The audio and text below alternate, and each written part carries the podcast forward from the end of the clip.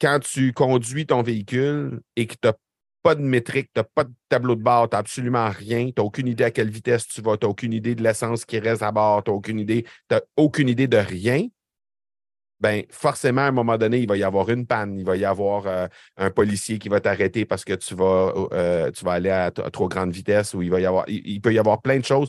Le tableau de bord, il sert à ça.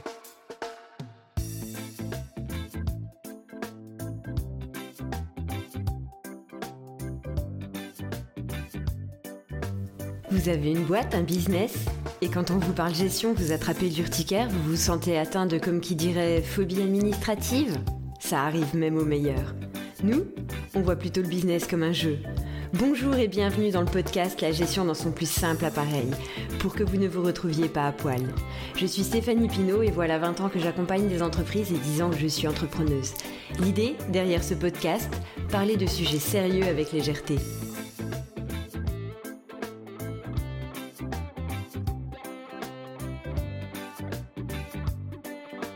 Bonjour et bienvenue sur le podcast La gestion dans son plus simple appareil. Aujourd'hui, pour jouer à MAD avec moi, j'ai l'immense joie de recevoir Marco Bernard. Marco Bernard, entrepreneur international depuis de nombreuses années, euh, qui a œuvré dans plus d'une vingtaine d'entreprises, qui en a à son actif toujours plusieurs euh, qui, est né dedans quasiment, voire même, euh, je peux enlever le quasiment, je crois. Donc, on va jouer avec Marco Bernard. Mais avant, bonjour Marco. Salut Stéphanie, comment tu vas? Bien, merci. Et merci de l'invitation. Ça va super bien. Je suis bien heureux d'être avec toi aujourd'hui. Est-ce que tu peux te présenter euh, rapidement? Ben, je pense que tu l'as bien fait. J'ajouterais simplement que je suis papa de, de quatre jeunes filles, quatre euh, jeunes filles de, 8 à 21 ans. Et puis, euh, mais comme tu l'as dit, je suis euh, entrepreneur pur et dur en série avec une vingtaine d'entreprises à mon actif. Donc, et aujourd'hui, ben, j'opère l'Académie du podcast et une autre entreprise avec mon père et mon frère qui s'appelle Production Extrême, qui est une entreprise de vêtements et articles promotionnels et de marque. Donc, c'est ce qu'on fait dans la vie. OK. Eh bien, commençons la partie. Je lance les dés. c'est magnifique, ça. Euh, ce concept-là, j'adore ça. Bienvenue dans ma tête. 7 tire une carte. Ah. Attention, Marco, ça va te hmm. parler. Si tu peux rester en l'air durant 37 secondes, tu perds 5000 dollars. Sinon, saute tout de même et perds 500 dollars. Je rappelle, la règle de ce jeu, c'est de perdre le plus possible d'argent. On est bien d'accord? On est d'accord. C'est pas le cas, mais voilà. Oui. Ben écoute, euh, étant un ancien athlète, euh, je sais pertinemment que ça ne sera pas possible pour moi de. ça faisait pas. Les, règles d'athlétisme euh, et le sport euh, de l'athlétisme ne faisaient pas partie de mes, euh, mes forces. Donc, je vais devoir me rabattre sur le 500 Alors, physiquement, en effet, 37 secondes en l'air, c'est très, très compliqué. Par contre, côté business, ben justement, tu es un, un ancien sportif professionnel. Et dans le monde du sport, on dit jouer, je crois, on joue au hockey, on joue au foot, on joue au tennis, euh, on joue. Et pour moi, le business est un jeu. Donc, euh, par rapport à ça, on peut quand même raccrocher sur les 37 secondes en business. Ça voudrait dire durer longtemps. Ne pas avoir un truc éphémère qui fait comme ça. Hmm. Euh, parce que ben, c'est bien aussi de se faire la main et, d'avoir des expériences, mais je pense que la plupart des gens, quand ils créent une boîte, bah, leur objectif, c'est qu'elle soit pérenne, qu'elle dure longtemps et qu'ils puissent leur, avoir confiance, en fait. C'est leur moyen de revenu. Donc, du coup, je suis ravie de t'avoir parce que bah, plus de 20 entreprises, tu as dû avoir des expériences courtes, des longues, des très longues, des très courtes. Ça. Ouais. des micro, des micro-périodes et des très, très longues périodes. Et certaines périodes qui ont, qui ont, qui ont semblé être beaucoup plus longues qu'elles n'ont été en réalité. Mais en tout cas, bref, c'est une autre histoire. Est-ce que tu peux nous raconter l'histoire de la plus courte de tes entreprises? J'en ai eu quelques-unes des histoires euh, très, très courtes. Là, je ne pourrais même pas cibler le nombre de semaines ou de mois, là, mais il euh, euh, faut comprendre que je dirais à la sortie de l'adolescence, de jeune adulte, j'étais quelqu'un qui était vraiment. J'avais un cerveau en arborescence, je voulais vraiment toucher à tout. Puis tout ce que je voyais qui, me branchait était un prétexte pour lancer une entreprise. Donc, forcément, j'ai touché à n'importe quoi et, parfois, sans trop réfléchir, je lançais une entreprise. J'ai déjà eu une entreprise de photographie, j'ai déjà été. Euh, j'ai déjà eu un studio de photographie sans même avoir fait quoi que ce soit. J'avais juste une passion pour la photographie, donc même pas de cours en tant que tel. Donc, j'ai fait mon cours après avoir loué mon studio de photo. Ça a duré euh, quelques mois, pas tout à fait une année, je pense, si ma mémoire est fidèle. il y a eu quelques cas comme ça là, où euh, c'était lancé, puis après, on, on bâtissait l'avion en vol. Donc, ça, c'est arrivé à plusieurs, à plusieurs reprises. Puis je pense que ça m'a vraiment bien servi pour la suite parce que ça, ça m'a appris à. Il y, a, certaines, il y a certaines, certains réflexes qui ont été aiguisés qui sont des réflexes gagnants, puis d'autres qui sont des réflexes qui fonctionnent moins bien ou qu'il faut éviter. Donc, euh, et parfois, il faut, il faut savoir euh, euh, réprimer ces réflexes-là parce que des fois, c'est spontané, on y va, puis après ça, on se rend compte qu'on aurait peut-être dû réfléchir un peu plus avant. Donc, bref, ça, fait en sorte qu'on peut, euh, peut avoir plus de succès sur nos projets futurs par la suite. Que j'aime beaucoup chez toi, ben, en même temps, c'est un état d'esprit qu'on retrouve beaucoup euh, en outre-Atlantique parce que pour ceux qui ne l'auraient pas entendu, Marco est québécois. Ceux, qui ne l'ont pas entendu, c'est probablement parce qu'ils ont raté les, premières minutes de l'entrevue. et, du coup, vous, vous avez vraiment un état d'esprit de ce n'est pas un échec, c'est une expérience, un apprentissage. exact. En France, c'est vrai que quand on va cracher une boîte, ben, les entrepreneurs que je croise et qui ont eu des, ben, des échecs, ils mettent des années avant de recommencer.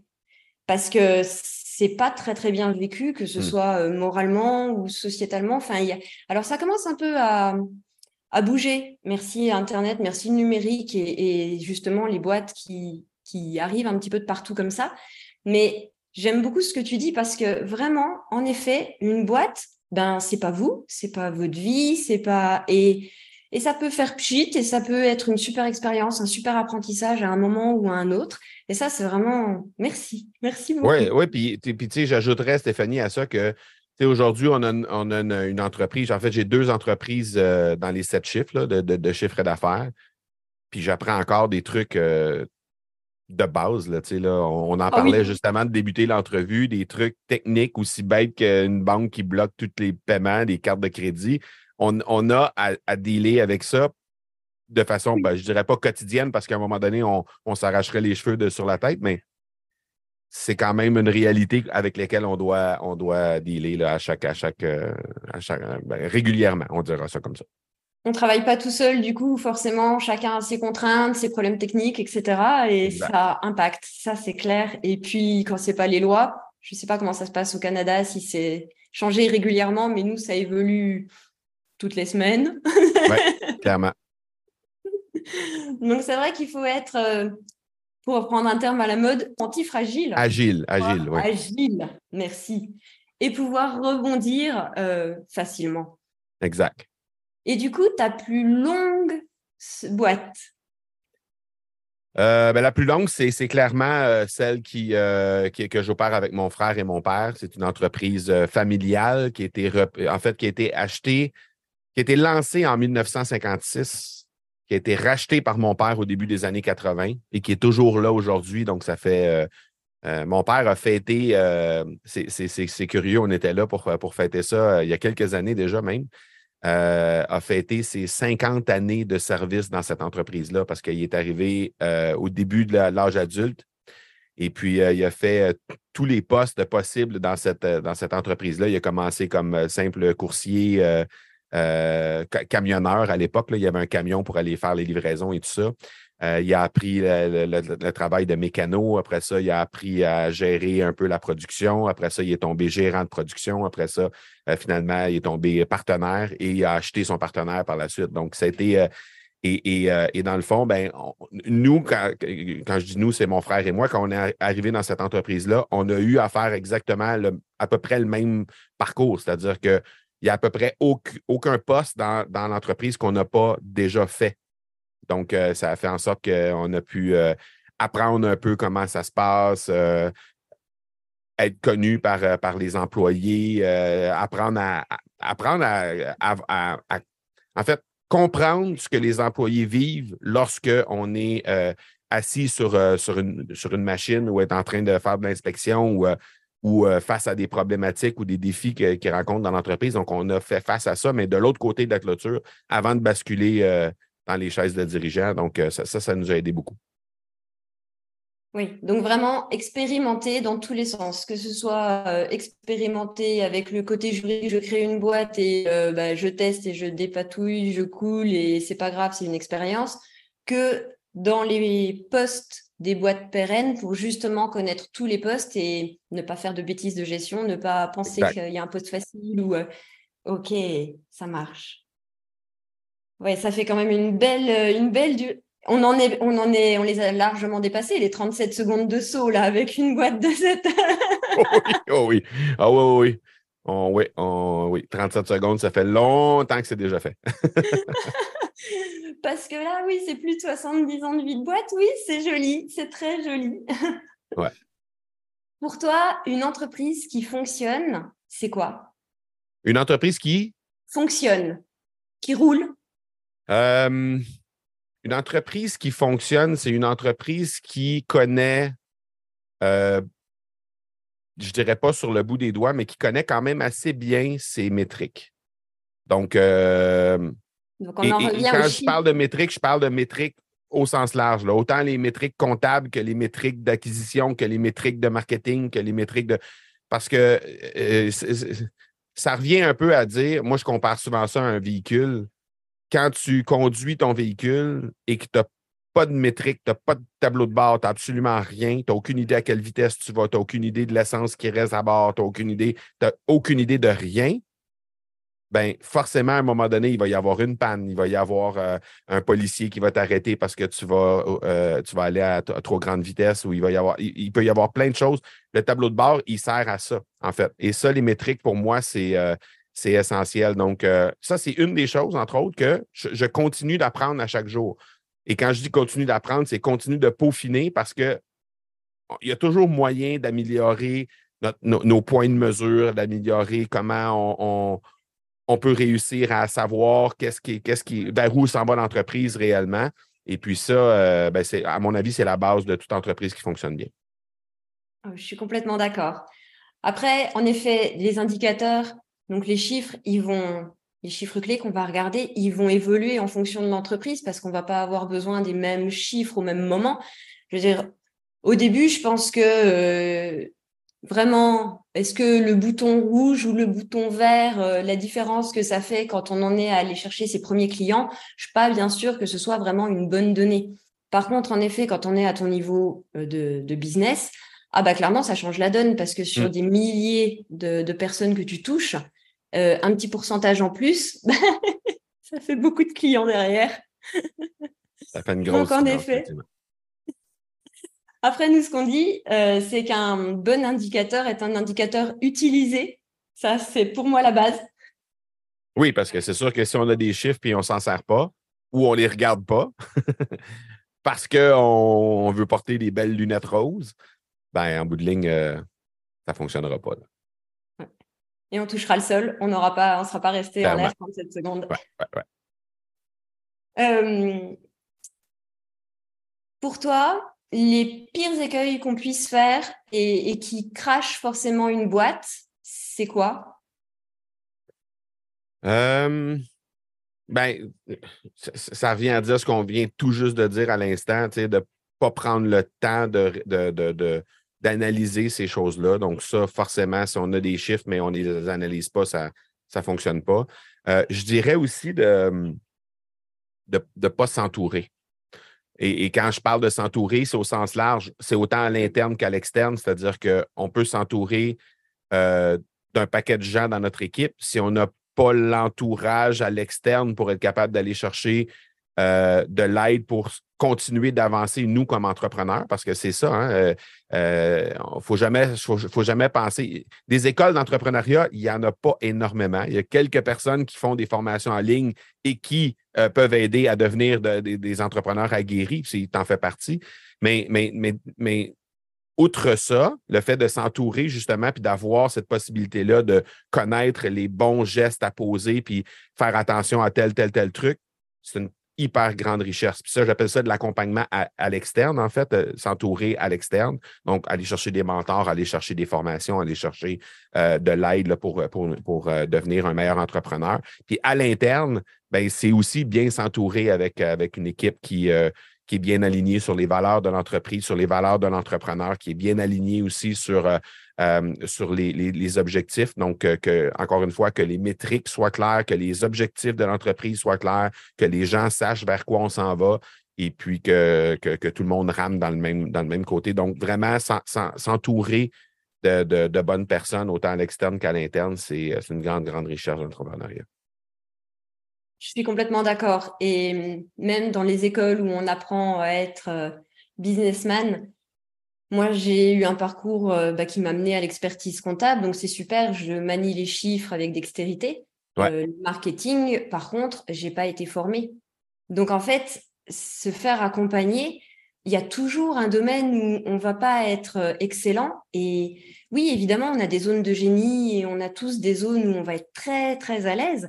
Mais pour les autres, ah bah oui, il faut se faire accompagner. Et, pour moi, c'est vraiment la base parce que mmh que ce soit mon cabinet d'expertise comptable ou la troisième dimension ou toutes les boîtes que j'ai pu euh, avoir euh, à gérer, clairement, celle qui décolle, on est d'accord que ce n'est pas celle qui reste dans leur coin.